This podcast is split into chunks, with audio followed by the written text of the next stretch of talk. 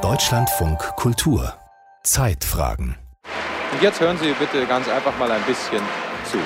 Heute mit einer Extra-Ausgabe zu einem Ereignis, das die Welt verzaubern sollte. Ein Sportereignis, das mit einer in deutschen Landen ungewohnten Leichtigkeit inszeniert wurde.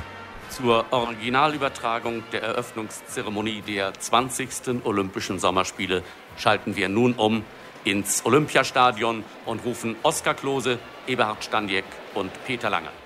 In dieser Zeitfragenstunde erinnern wir an die Olympischen Spiele in München 1972, die am 26. August, also vor 50 Jahren, begannen. An ihre Vorgeschichte, an ihre großen Augenblicke und auch an ihre Tragik. Die Spiele der 20. Olympiade werden in wenigen Augenblicken hier beginnen und es ist ein wunderschöner Tag in Bayern. In dieser bayerischen Landeshauptstadt, die man ja heimlich immer wieder die Hauptstadt Deutschlands nennt. Die Sonne scheint an einem, wie kann es in Bayern anders sein, weiß-blauen Himmel. Dieses weit geschwungene, moderne Stadion, vielleicht verzeihen Sie mir den Ausdruck, dieses jugendlich anmutende Stadion, ist bis zum Rand vollgepackt mit 80.000 Zuschauern und alle sind sie farbenfroh gekleidet, festlich und voller Erwartung und diese Freude auf das, was kommen soll, überträgt sich auch bis zu uns herüber. Nicht nur im Stadion sind sie, sondern vielleicht 700, 800 Meter Luftlinie von uns entfernt auf den bewaldeten Hügeln des einstigen Schuttberges, der nicht mehr wiederzuerkennen ist und der an nichts mehr erinnert von dieser furchtbaren Zeit von früher. Auch dort drüben sind Tausende von Menschen, die ihre Brotzeit, wie man in Bayern sagt, mitgebracht haben, um vielleicht mit Ferngläsern aus dieser Entfernung heraus einen Blick hineinzutun in diese große Schüssel des Stadions von München. Nun erwartet man, dass wir zum ersten Mal die olympische Fanfare von Herbert Riebeim hören werden.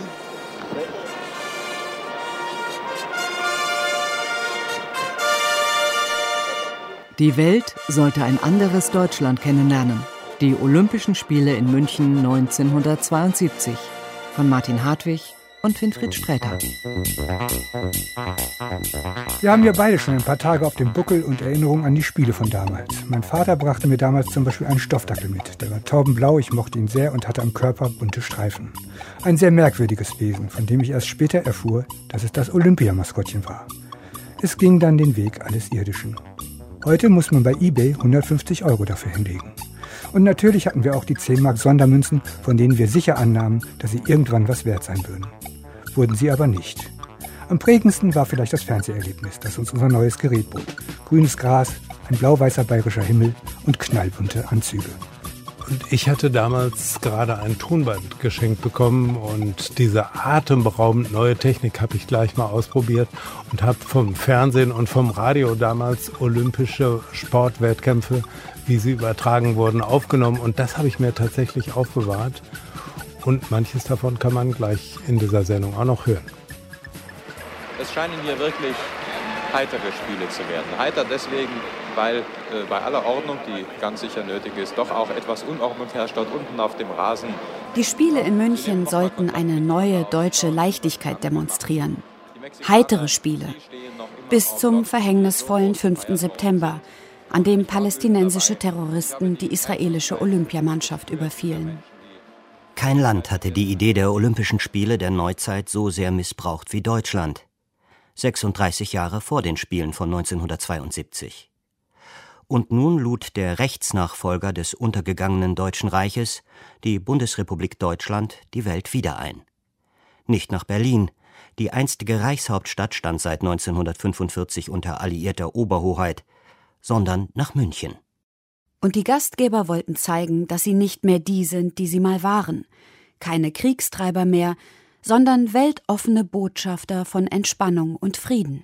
Man hatte eine solche Heidenangst davor, dass das alles zu militant wirken würde bei uns hier, weil wir wohl noch immer den Geruch um uns und an uns haben, Militaristen zu sein, obwohl von uns keiner mehr daran denkt.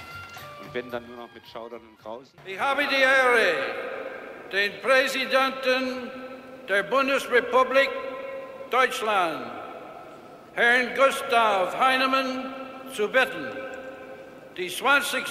Olympischen Spiele der Neuzeit 1896 von Baron Pierre de Coubertin wieder eingeführt als eröffnet zu erklären. Ich erkläre die Olympischen Spiele München 1972 zur Feier der 20. Olympiade der Neuzeit für eröffnet. Die Chartermaschine mit der Olympiadelegation aus Rom Rückblick. ist soeben in München um 0.30 Uhr gelandet. April 1966. Ein Musikchor der Bayerischen Bereitschaftspolizei wird gleich den Bayerischen Defiliermarsch anstimmen.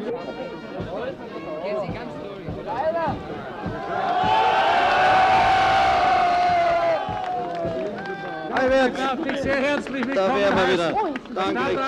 Angeführt von Willi Daume, dem Präsidenten des Nationalen Olympischen Komitees NOK und dem Münchner Oberbürgermeister Hans-Jochen Vogel, kehrte die westdeutsche Delegation als Sieger zurück. Wenige Stunden zuvor hatte IOC-Präsident Brundage die Entscheidung verkündet. Meine Herren, vier Einladungen haben 20th wir für die Spiele der 20. Olympiade 1972 erhalten. Die Städte waren Detroit, Montreal, Montreal, Madrid, Madrid und München. It was most difficult to decide, Es war sehr schwierig zu entscheiden, aber nach eingehender Diskussion in dem zweiten Wahlgang wurden die Spiele München zugeteilt. München, meine Damen und Herren, hat gewonnen und lebhafter Beifall im Saal im Hotel Excelsior. Sechs Jahre waren nicht viel Zeit, um die Spiele vorzubereiten, denn die meisten Sportstätten gab es noch gar nicht. Durch die Zusage des Bundes, ein Drittel der Kosten zu übernehmen, später aufgestockt auf die Hälfte, eröffnete sich die Chance, die Stadt in einem Hauruck-Verfahren zu modernisieren. Die Aufgabe lohnt. Die Aufgabe der olympischen Idee des friedlichen Wettbewerbs zu dienen, aber auch der Aufgabe, Freunde zu gewinnen für diese Idee, für unsere Münchner Stadt, für unser Bayernland und auch für Deutschland. Olympische Spiele 1972 in der Bundesrepublik Deutschland.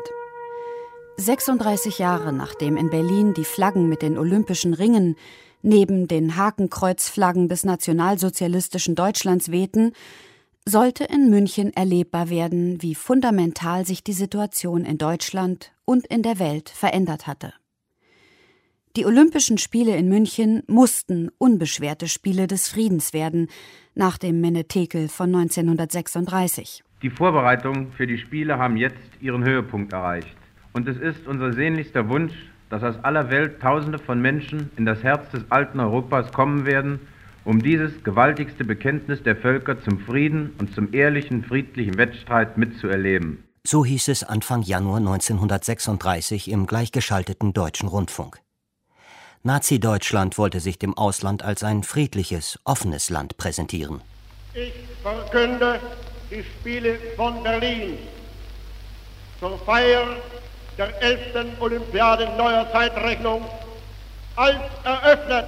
Die Olympischen Spiele waren für die Nationalsozialisten eine willkommene Bühne zur Selbstdarstellung, zur Propaganda. Wolfgang Benz, Historiker und ehemaliger Leiter des Zentrums für Antisemitismusforschung. Und die Welt ist darauf reingefallen. Die Welt wollte dieses Bild eines friedlichen, eines heiteren Deutschland sehen und nicht eines, wo man an jedem Vorstadtbahnhof sieht, wie Menschen mit dem Gummiknüppel misshandelt oder Juden totgeschlagen werden. Wir hören es nicht nur von Ihnen als Engländer, wir hören es nicht nur von den jungen Franzosen hier bei uns, sondern wir hören es von allen. Ihnen gefällt es bei uns in Berlin und Sie können versichert sein, wir geben uns die größte Mühe und sind immer wieder glücklich darüber, wenn Sie uns das bestätigen.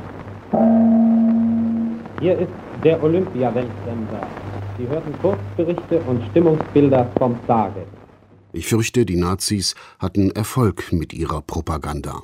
Dieses Fazit zog der amerikanische Korrespondent William Shirer am Ende der Spiele von 1936, dem Jahr, in dem das Hitler-Regime das Aufrüstungsprogramm für die Entfesselung des Zweiten Weltkriegs startete. 1972 regierte die sozialliberale Koalition unter Bundeskanzler Willy Brandt. Mit innenpolitischen Reformen und Entspannungspolitik nach außen. Alles sollte offener und demokratischer werden.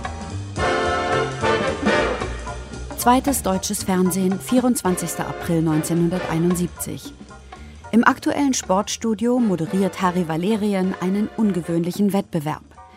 Die Auswahl der Olympia-Fanfare, das akustische Signet für die Spiele 1972, für alle zeremoniellen Teile, für Siegerehrungen, Ansprachen, Wettkämpfe und für die Fernsehübertragungen, die immer mehr ins Zentrum des Geschehens rückten. Sie sind der Vorsitzende der Jury und ich möchte Sie fragen, äh, welche, welchen Weg hat diese olympische Fanfare genommen. Das heißt, sie hatten ursprünglich vor, zehn prominente oder zehn berühmte Komponisten ernster Musik zu veranlassen, zu bitten, eine Fanfare zu komponieren, sind aber von dieser Idee abgekommen. Warum?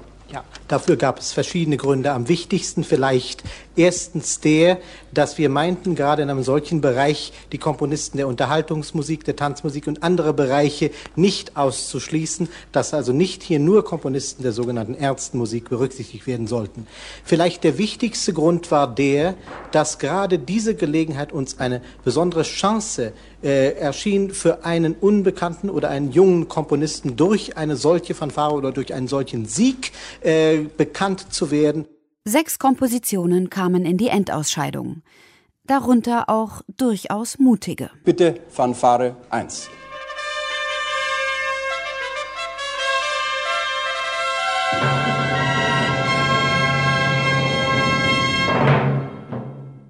Fanfare Nummer 3.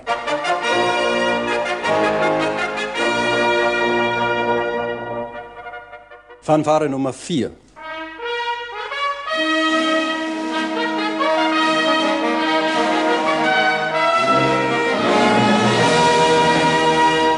Der Komponist der Fanfare für die Spiele der 20. Olympiade in München ist Herr Herbert Rehbein in Basel, Novara Straße 24. Herr Rehbein ist aber Deutscher. Wir haben uns vorher mit, zusammen mit dem Herrn Notar vergewissert.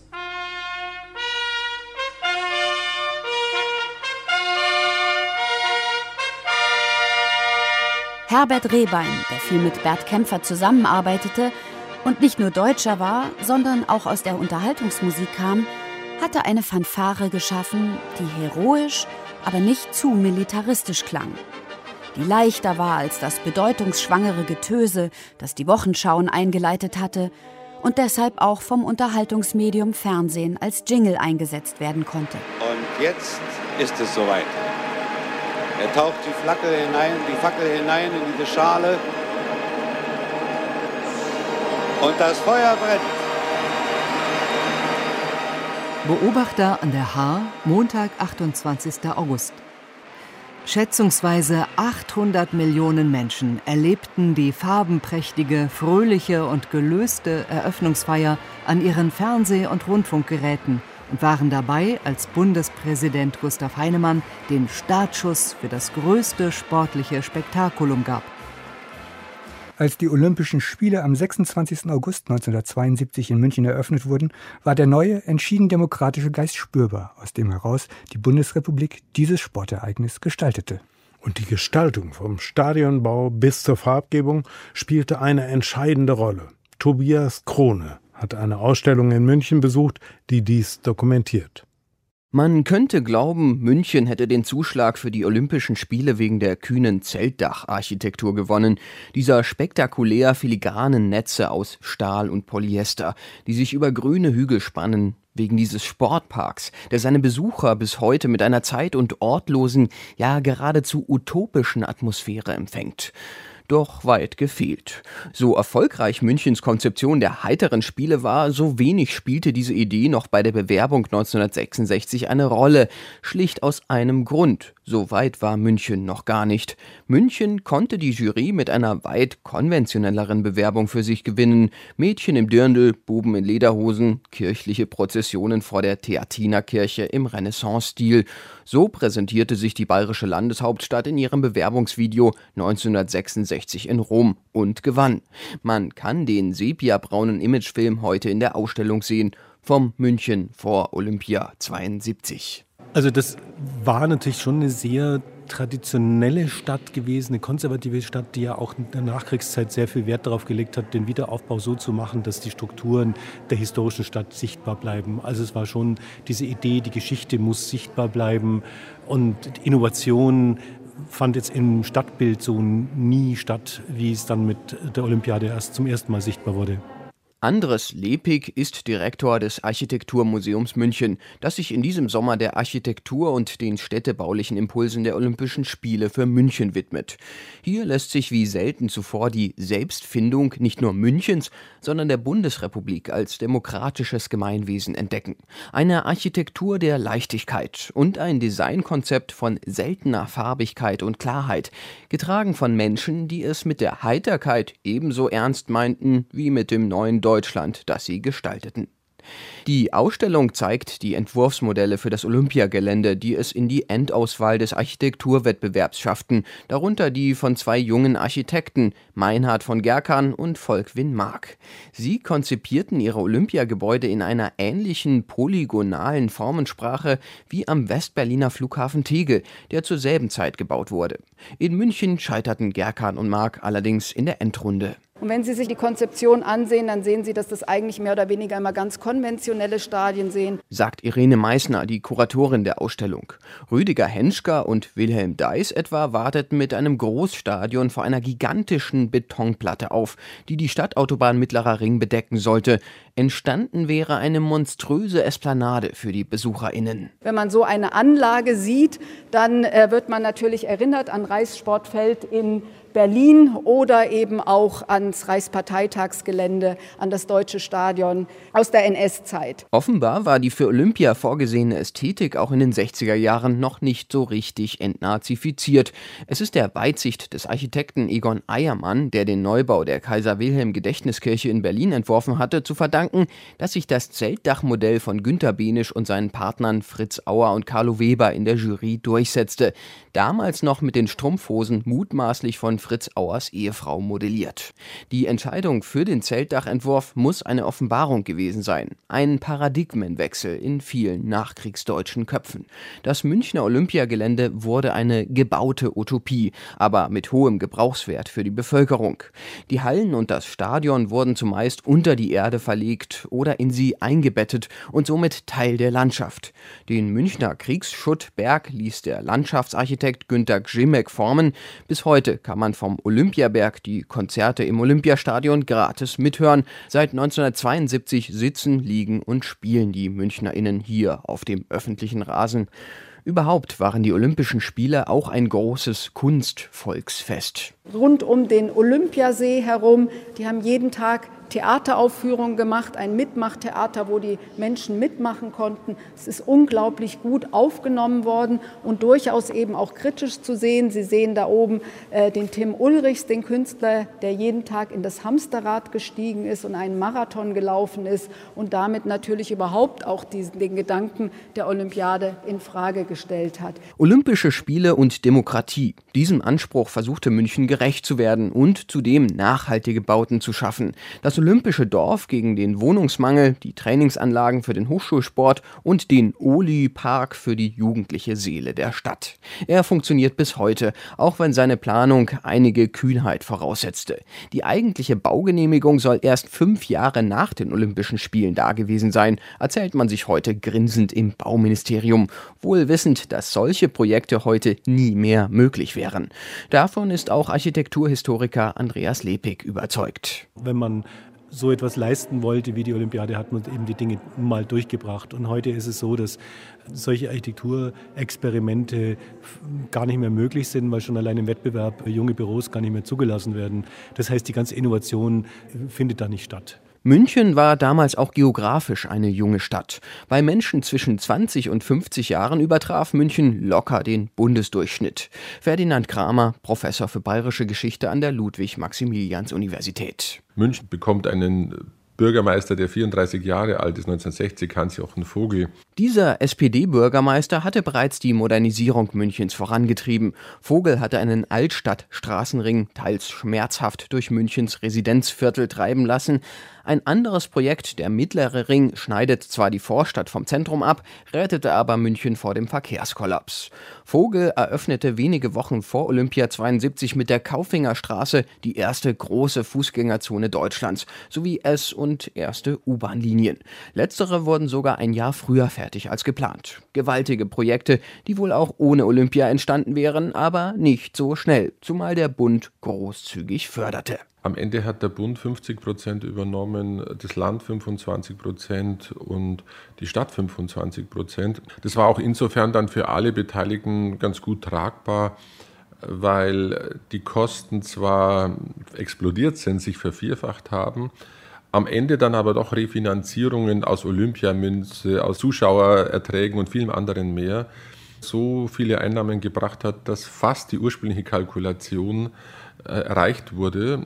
Jawohl, eine eigene Münzkollektion mit dem Spiralenmotiv der Olympischen Spiele war so begehrt, dass sie 750 Millionen D-Mark einspielte. Weitere 252 Millionen D-Mark kamen durch eine Olympialotterie rein.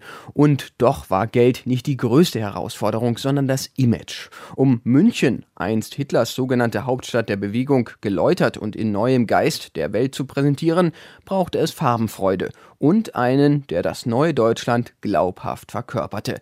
Einen wie Otel Eicher erzählt Martin Mentele, Leiter des Archivs der einstigen Hochschule für Gestaltung in Ulm. Ja, Otto Eicher ist 1922 in Ulm geboren worden, also vor 100 Jahren.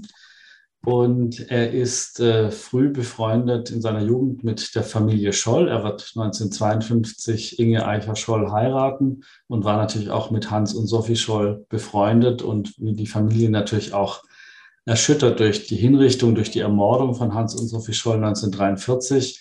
Und zusammen mit Inge Scholl hat er sich in den Kopf gesetzt, etwas dafür zu tun, dass so etwas wie das Dritte Reich nie mehr passiert. Mit ehemaligen Bauhausmitgliedern entwickelte Otel Eicher an der Hochschule für Gestaltung, kurz HFG in Ulm, eine eigene Formen- und Farbensprache. Er hat gerade das legendäre Design der Lufthansa mitentwickelt und hat Beziehungen zu Münchens Kulturreferenten sowie zum Parkarchitekten Günter Gzimek. Mit dem Chef des Deutschen Olympischen Komitees Willi Daume ist er sich schnell einig. Es war eben beiden sehr darum zu tun, dass nichts in der Gestaltung in irgendeiner Weise an die Olympischen Spiele 1936 in Berlin erinnern würde. Wir wissen alle, dass die als Propagandainstrument missbraucht worden sind. Es gab deshalb ein regelrechtes Rotverbot. Also ein Zitat von Eicher heißt, Rot ist die Farbe der Cäsaren. Auch die Kombination von Schwarz-Weiß-Rot in irgendeiner Weise war komplett nicht erlaubt, also was an die Reichskriegsflagge oder NSDAP-Fahnen hätte erinnern können. Wenn wir bestimmte Farben nehmen, äh, leichte Farben, unpathetische Farben, dann geht es uns nicht darum, äh, nur einen ästhetischen Rahmen zu schaffen, sondern eine bestimmte, wenn Sie auch wollen, sogar politische Aussage zu machen. So der Chefdesigner in einer Dokumentation des Bayerischen Rundfunks aus der Zeit. Ein helles Himmelblau, ein zartes Grasgrün, ein leichtes Orange, unverbrauchte, unpathetische, frische Farben, die auch mit dem Farbspektrum der Voralpenlandschaft spielten. Eicher stritt gegen die traditionelle reichsdeutsche und bayerische Farbpalette, auch gegen das Königsblau, das Weiß und das Moosgrün der Trachtengewänder. Also das Spezielle ist sicherlich, dass eben quasi ein globales Design, ein globales Erscheinungsbild entwickelt wird.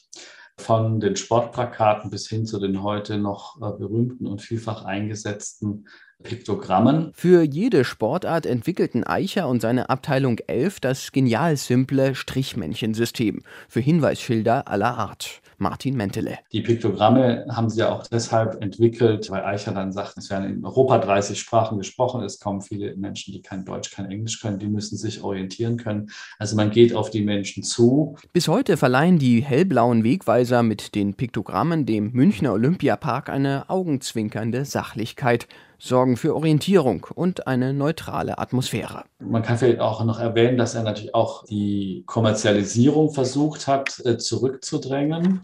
Es waren wohl die letzten Spiele, wo kommerzielle Werbung in den Stadien entweder gar nicht oder, oder nur gering vorhanden war. Nun ja, am Kommerz in eigener Sache der Spiele, nämlich einem Souvenirmaskottchen, kam auch Otel Eichers Designabteilung nicht vorbei. Das Lieblingstier des Münchner Spießbürgers, das Zamperl oder auf Hochdeutsch Dackel, abstrahierte Eicher und färbte diesen Waldi mit blauen und grünen Streifen ein, um das sich damals die Designerin Elena Winschermann kümmerte, die in der BR-Dokumentation ebenfalls zu Wort kommt. Primär als Spielzeug, als hochwertiges Spielzeug. Wir hoffen, dass der Olympiawaldi gut verkauft wird. Manchen hat das poppig-moderne Konzept nicht behagt. Gerade in konservativen Kreisen des Münchner Stadtrats gab es Widerstand. Und auch der Spiegel hat, ich glaube, es gab mal einen Aufmacher, die Buntmacher. Und Eicher war dann später sehr stolz darauf. Er hat 1974 einen Vortrag gehalten, wo er eben über das Erscheinungsbild spricht. Und da zitierte eine französische Zeitung, die eben getitelt hat, die Deutschen sind anders geworden. Um dieses Image einer modernen, weltoffenen Bundesrepublik zu kreieren, brauchte es, da sind sich viele mit Martin Mentele vom HFG-Archiv einig, den gemeinsamen Willen zu dem Projekt. Doch das allein reichte nicht. Dann braucht es natürlich schon auch das Selbstbewusstsein von jemandem wie Eicher, der seine Position behauptet. Und ich glaube, was ganz Banales, was aber dann nicht so banal ist, braucht auch ziemlich viel Geld. Also er hatte wohl letztlich äh, no limit. Also das Budget war ziemlich groß. Nur so war es wohl auch möglich, dass, dass das quasi bis in alle Ritzen der Stadt dringen konnte. Immer noch Silai Rumäniens, Lateva Bulgarien und Nikolic Jugoslawien. Hildegard Falk läuft innen. Gunhild Hofmeister etwas außen zu ihr versetzt. Dann dahinter Hoffmann Kanada, Sapaido der SSR. Und jetzt geht der Spurt bereits ab. Und Hildegard Falk schwenkt nach außen, um an Slateva vorbeizugehen. Und sie führt in diesem Augenblick und sie kämpft, kämpft. Sapaido, die Sowjetrussin kommt. Hildegard Falk versucht alles, aber sie wird es wahrscheinlich nicht schaffen. Jetzt liegen sie nebeneinander. Hildegard Falk, einen Zentimeter, zwei Zentimeter. Sie hat die Goldmedaille gewonnen. Sapaid ist zweite, Hochmeister dritte. Gold für Hildegard Falk. Ja, das war der härteste Endspurt, den ich je über 800 Meter hier bei den Damen gesehen habe. Hildegard Falk hat keinen Millimeter preisgegeben. Sie hat 100 Meter lang gekämpft, immer noch gekämpft, um es zu halten. 1,58,5. 4. Das ist genau ihre Weltrekordzeit, die sie gelaufen ist. Ein tolles Rennen, ein fantastisches Rennen und Goldmedaille für Hildegard Falk. Deutschland! Knallgelbe Uniformen trugen die deutschen Athletinnen zur Eröffnung der Spiele beim Einmarsch der Nationen. Die Männer trugen hellblau. Auch die anderen Länder sorgten für ein grellbuntes Spektakel. Für das Publikum auf den Rängen, aber mehr noch für die Zuschauerinnen und Zuschauer vor den Bildschirmen.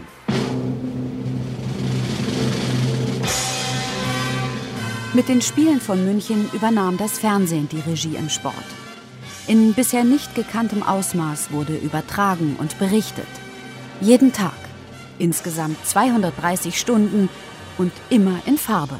20 Uhr, 20 Uhr, 20 Uhr, 15 Das deutsche Farbfernsehen hatte 1967 mit Vico Toriani und dem Goldenen Schuss begonnen. Fünf Jahre später stand in 2,2 Millionen deutschen Haushalten ein Farbfernsehgerät, während 15 Millionen Haushalte immer noch schwarz-weiß guckten. Auch wenn viele die Spiele farbig in Erinnerung haben, die große Mehrheit hat sie wohl schwarz-weiß gesehen. Die Spiele selbst waren Treiber des technischen Wandels. So berichtete die Zeit unter dem Titel Goldrausch in Farbe von immer mehr Konsumenten, die sich durch die Olympiade für den Kauf eines neuen Fernsehers entschieden. Die Nachfrage war so groß, dass die Lager der Hersteller so gut wie leer waren. Und das, obwohl die Geräte zwischen 2000 und 4000 D-Mark kosteten. Oh, und er wirft ihn knapp über die 90 Meter. Noch immer führt ja Klaus Wolfermann mit 90,48. Hier reißen die Höhepunkte nicht mehr ab.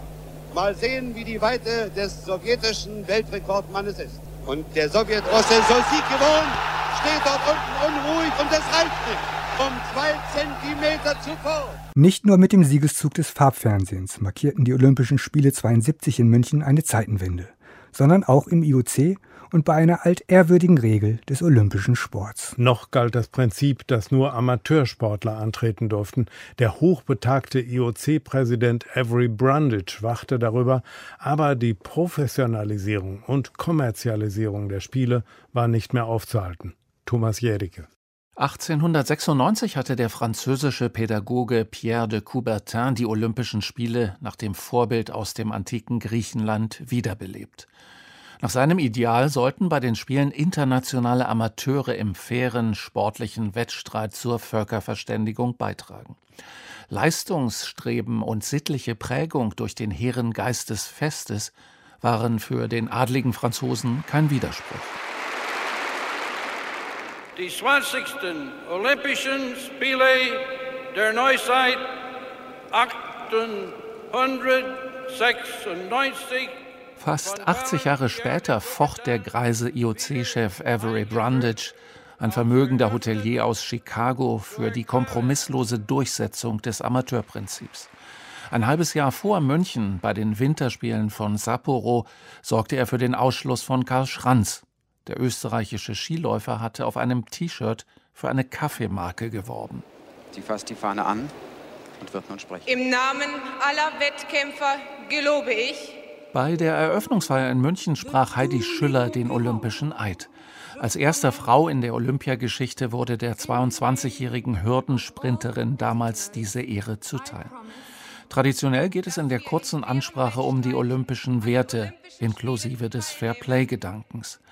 Als sie den Text vorab las, überkam Schüller, wie sie dem Deutschlandfunk im vergangenen Jahr sagte, große Zweifel. Und dann muss ich ehrlich sagen, hatte ich sogar Bauchschmerzen, ob ich den überhaupt sprechen kann, weil ich war wahrscheinlich der letzte Amateur, der dann noch Amateur war. Die anderen hatten doch längst Verträge mit Zeitungen und mit äh, möglichen Gruppierungen. Nach den Spielen von München beendete Heidi Schüller ihre Sportkarriere, um Ärztin zu werden. Als Sportlerin habe sie nicht weitermachen können, weil sie die scheinheilige Sportwelt nicht länger ertrug. Den merkwürdigen Haufen von Funktionären, der ihr bei Olympia begegnete, verachtete sie zutiefst. Die deutsche Vorzeigeathletin von München ist sich sicher, dass schon damals unter den 7110 Olympioniken aus 121 Nationen nicht nur lupenreine Amateure waren. Aber Avery Brundage, seit 20 Jahren IOC-Vorsitzender bis zu den Spielen von München, war das letzte Bollwerk gegen die Professionalisierung der Olympischen Spiele, während der Kommerzialisierungsdruck bereits übermächtig wurde. Ich war relativ jung, ich war einfach die Jüngste da in dem Kreis, die in Frage kam und ich hatte noch keinen Dreck am Stecken. Denn viele andere, weiß ich, die hatten schon dicke Verträge mit allen möglichen Firmen. In der westdeutschen Olympia-Fußballmannschaft liefen auch Bundesligaspieler auf, wie Uli Hoeneß. Ein Amateur, er war gerade zum FC Bayern München gewechselt. Dabei sein ist alles. Unter diesem ehrwürdigen Motto standen die Spiele. Noch. Der US-Schwimmer Mark Spitz war nicht nur dabei, sondern mit sieben Goldmedaillen auch der erfolgreichste Athlet in München. Auf der olympischen Bühne wurde der junge Zahnmedizinstudent quasi über Nacht zum Weltstar. Nach den Spielen trat er umgehend zurück, vergoldete seinen sportlichen Erfolg durch lukrative Werbeverträge und Fernsehauftritte. Warum noch durchs Wasser kraulen, wenn ein zehnminütiger Auftritt in der Bob Hope Show 10.000 Dollar einspielte? Die Gelegenheit, seinen Ruhm als Sportstar kommerziell zu nutzen, ließ er sich nicht entgehen. Unser Problem ist ja immer, unsere Regeln müssen von 160 Nationen mit vollkommen unterschiedlichen gesellschaftspolitischen, finanziellen und auch sportlichen Voraussetzungen passend sein. Der westdeutsche NOK-Präsident Willi Daume setzte sich schon seit den 60er Jahren für Reformen ein. Im Interesse der Sportler wollte er die strikte Trennung zwischen Amateur und Profi schrittweise aufweichen. Es ist nicht mehr der Zeit für Amateurregelungen von vor Jahrzehnten. Die Welt hat sich total geändert. Während Daume den Sport in die Gegenwart holen wollte, soll der knorrige Brundage im olympischen Dorf von München höchstpersönlich nach Sporttaschen mit Werbelogos gefahndet haben. Erstaunlicherweise störte sich Avery Brundages IOC aber nicht am staatlich subventionierten Sportbetrieb des kommunistischen Ostblocks. Von Moskau bis Ostberlin konnten Staatsamateure unter Profibedingungen trainieren, um Medaillen abzuräumen. Um im sportpolitischen Wettkampf der Systeme nicht den Anschluss zu verlieren, hatte der Westen längst nachgezogen. Schon 1950 war zur finanziellen Förderung deutscher Olympiamannschaften die Deutsche Olympische Gesellschaft gegründet worden, an der sich große Firmen mit beträchtlichen Summen beteiligten. 1967 folgte die Deutsche Sporthilfe und die millionenschwere Sportförderung vom Bundesinnenministerium. 1974, zwei Jahre nach den Spielen von München, strich das IOC den Begriff des Amateurs aus der Olympischen Charta. Auf Initiative des Iren Lord Killannon, der Brundage als IOC-Präsident folgte. Die daraufhin von Willi Daume und seiner Reformkommission vorgelegte Zulassungsregel 26 markierte 1981 offiziell das Ende des Amateurzeitalters bei den Olympischen Spielen. Bald sollte auch das IOC entdecken, welche Einnahmemöglichkeiten sich nun für die Sportorganisation und ihre Spitzenfunktionäre boten. Und da ist der Startschuss. Und, und noch nicht erkennbar, welcher der Schwimmer hier in Front liegt. Allerdings Marc Spitz scheint jetzt einen ganz bescheidenen Vorsprung bereits herausgeschwommen zu haben. Marc Spitz, der Ausnahmeschwimmer aus den USA, war der Star der Münchner Spiele. Heidenreich und wenden, aber Spitz eindeutig überlegen. Das wird seine sechste Goldmedaille. Eine halbe Länge Vorsprung vor den anderen. Bure kämpft, Spitz erster, Bure oder Heidenreich zweiter. Schwer zu erkennen. Also noch einmal, sechste Goldmedaille für Marc Spitz. Nach der Sowjetunion und den USA holten die Sportlerinnen und Sportler aus der DDR die meisten Medaillen. Sie landeten am Ende auf Platz 3 der inoffiziellen Nationenwertung. Für die Bundesrepublik war es noch gewöhnungsbedürftig, dass eine zweite deutsche Olympiamannschaft um Medaillen kämpfte und am Ende im Medaillenspiegel einen Platz vor der Bundesrepublik landete.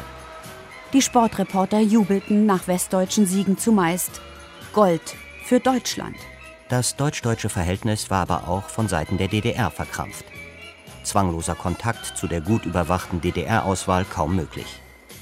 Ein Reporter des Hessischen Rundfunks versuchte es einmal bei den DDR-Sportlern.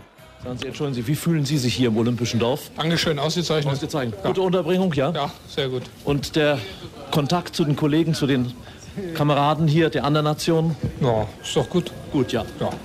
Äh, haben Sie irgendwelche Beanstandungen? Gibt es irgendetwas, was Ihnen hier nicht gefällt? Nein. Nichts? Nein. Nein. Haben Sie auch zur Bevölkerung so ein bisschen, sind Sie mal rausgekommen oder sind Nein, Sie so schwer im Training gewesen. gewesen? Wir sind noch nicht draußen gewesen. Ja, aber Sie wollen das noch mal machen? Ja, mal sehen, wenn wir Zeit haben. Wie fühlen Sie sich denn hier so in München jetzt?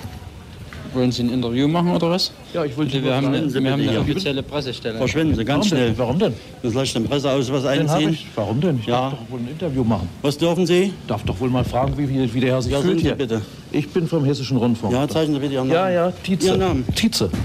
Dankeschön. Jawohl. Reicht. Bitte, warum? Wenn Sie die IOC-Regeln nicht einhalten, verweisen wir Sie des Dorfes jetzt. Für die bundesdeutsche Olympiamannschaft liefen die Spiele zunächst nicht so gut. Eine Pleite jagt die andere, lautete eine Zeitungsschlagzeile am 29. August. Glatzkopf Werner Lampe, einziges Licht. Der kahlrasierte Bronzemedaillengewinner im Freistilschwimmen. Wo bleiben die anderen? Erlösung am sechsten Wettkampftag. Endlich stach ein deutsches Ass. Goldmedaille für Heide Rosendahl im Weitsprung. Die DDR hatte zu diesem Zeitpunkt bereits zehnmal Gold gewonnen. Für die Bundesrepublik folgten dann doch noch erfolgreiche Tage. Nicht nur in der Leichtathletik, auch in anderen Disziplinen. Hockey. Erster und Olympiasieger. Bundesrepublik Deutschland. 50 Kilometer gehen. Und jetzt muss es in jedem Moment soweit sein. Da ist Van Kannenberg. Da ist er auf der Bahn im Stadion und Sie hören den Jubel der 80.000. Der schönste Moment aber folgte für das Münchner Publikum und die Bundesrepublik am Abend des 4. September. Abgedrückt. Geschafft! Geschafft! Weltrekord! Als einer 16 Jahre jungen Hochspringerin die Sensation gelang. Ulrike Meifert. 1,92 Meter springt Ulrike Meifert. hier heute Abend unter dem Flutlicht des Olympiastadions.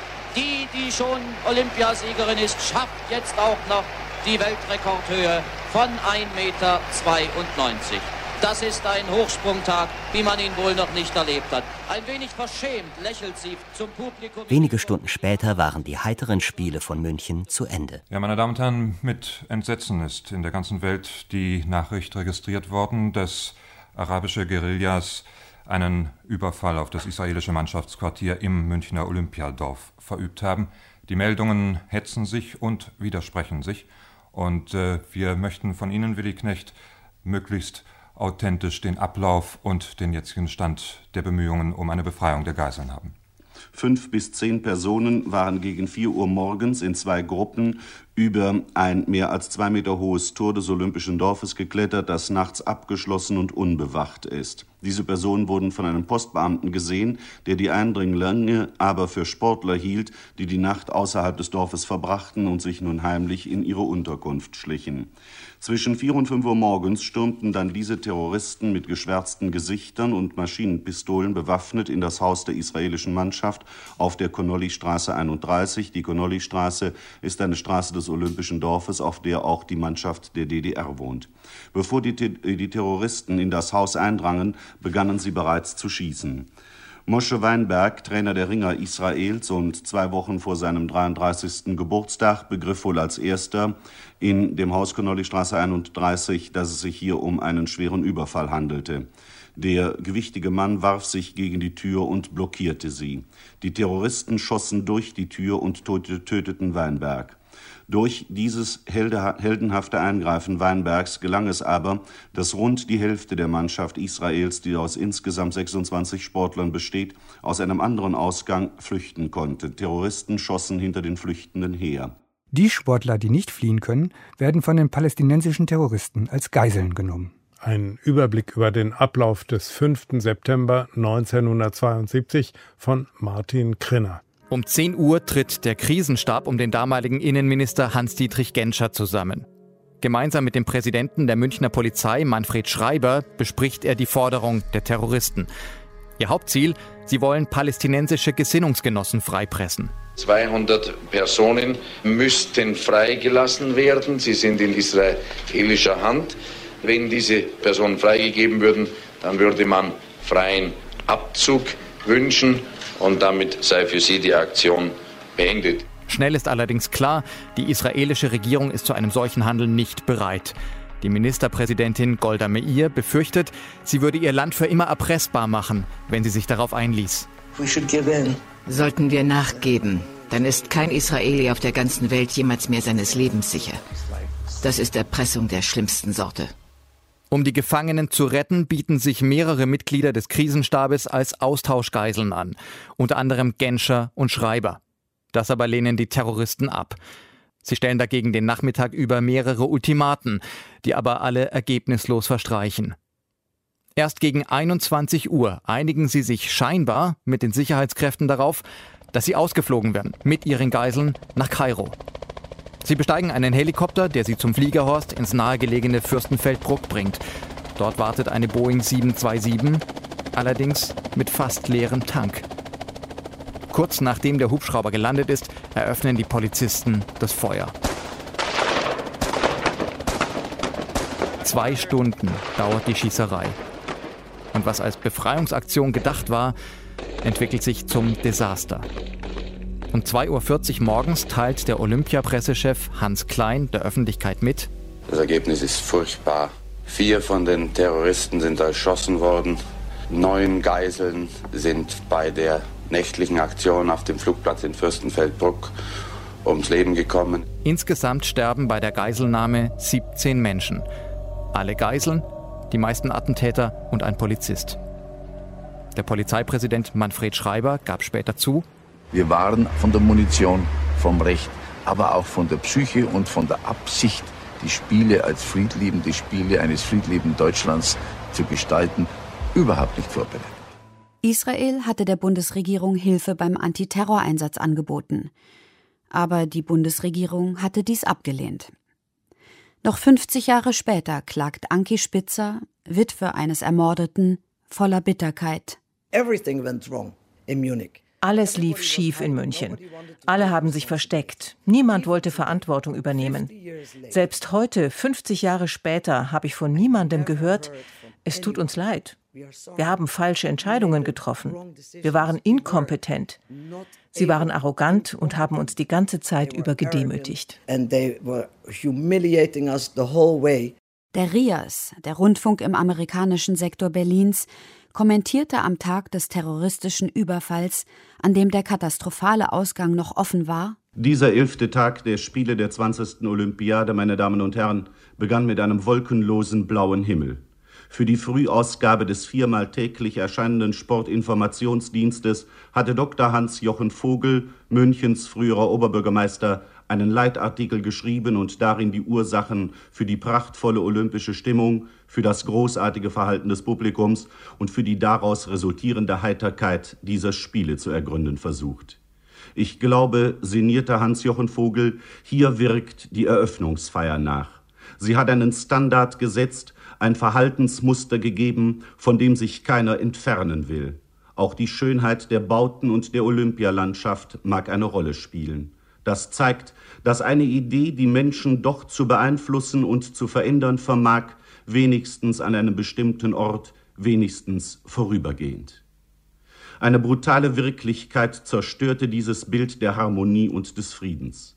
Von einer Morgenstunde zur anderen zerstob die Faszination von Sieg und Niederlage, verlor olympisches Gold seinen Glanz, wurde aus der heiteren Olympiastadt München der Schauplatz einer Tragödie eine Handvoll palästinensischer Guerillas, für deren Verbrechen sich die Terroristenorganisation Schwarzer September verantwortlich erklärte, verwandelte das olympische Dorf in ein Nebenschlachtfeld des Nahen Ostens.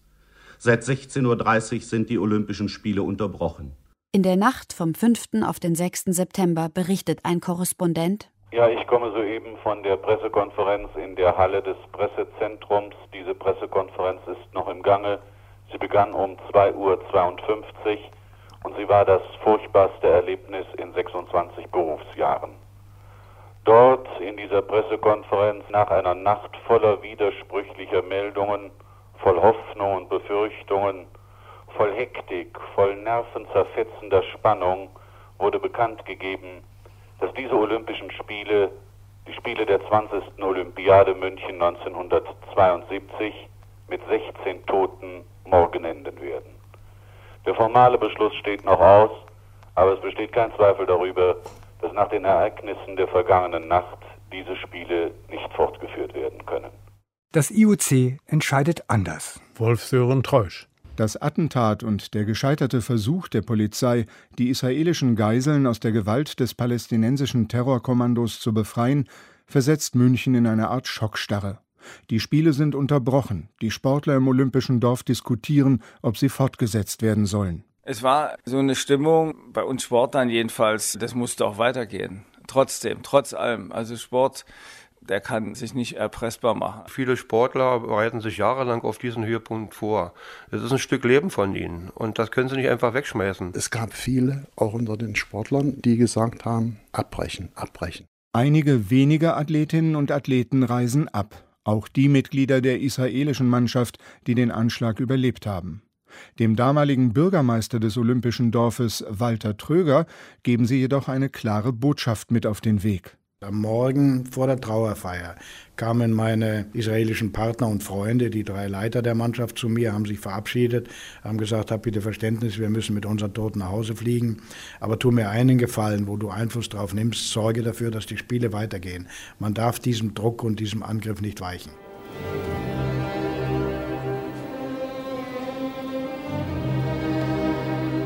An der Trauerfeier im Olympiastadion nehmen 80.000 Menschen teil. Gespannt erwarten sie die Rede des starken Mannes im internationalen Sport, IOC-Präsident Avery Brundage. Stadionsprecher Joachim Fuchsberger erinnert sich später. Und als er seine Rede hielt, haben wir wirklich dort oben gesessen. Wir haben gezittert und gesagt, was sagt er jetzt? The games must go on. And we must es löste sich etwas, denn ich kann mich genau erinnern, wie die Menschen hier im Stadion auf diesen Satz reagiert haben. Dass die meisten mit dieser Entscheidung einverstanden waren, dass sie gesagt haben, the games must go on. Und heute glauben wenige nur noch, dass es besser gewesen wäre, sie zu stoppen. And will continue all the events one day later than originally scheduled. Die Olympischen Spiele werden fortgesetzt, tatsächlich schon wenige Stunden nach der Trauerfeier. The Games Must Go On gilt bis heute als einer der umstrittensten Sätze der Sportgeschichte. Von Brundage in dieser sehr knappen, kurzen, geradezu ja, verbal brutalen Formulierung natürlich etwas ungeschickt. Meint der Journalist und Historiker Sven Felix Kellerhoff. Er hat über den Anschlag auf Olympia 1972 ein Buch geschrieben.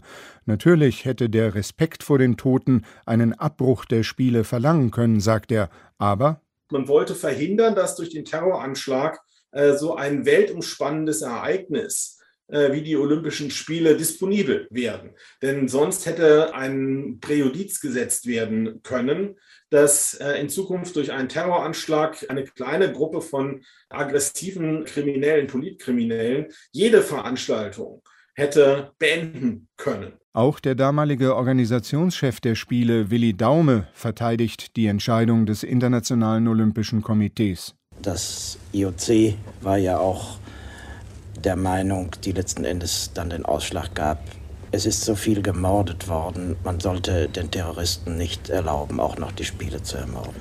Fast alle Sportlerinnen und Sportler setzen die olympischen Wettkämpfe fort.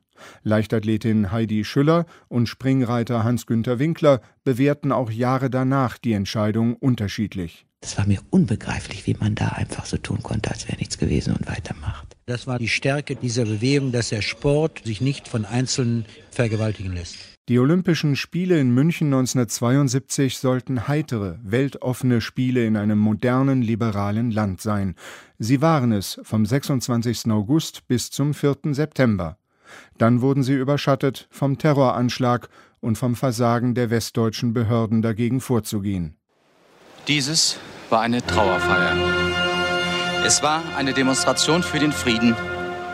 Es war eine Absage an die Gewalt.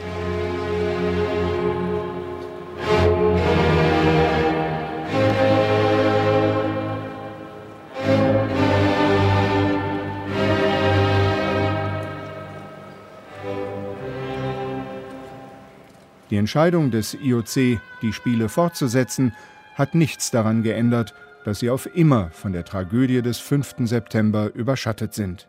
Dem Terror zum Trotz gingen die Sportwettkämpfe weiter. Und für die Augenblicke, in denen es spannend wurde, schien die Tragödie vergessen oder war verdrängt. Pause, schnell, versucht Anschluss zu gewinnen an Australien. Hinter ihr die Staffellauf der Frauen am 10. September. Jetzt drüben der Wechsel. Ingrid Mickler, etwas zu spät weggelaufen aber es geht gerade noch. Die DDR liegt gut im Rennen. Jetzt Ingrid Mickler, draußen die Amerikanerinnen, innen kommt die DDR etwas auf.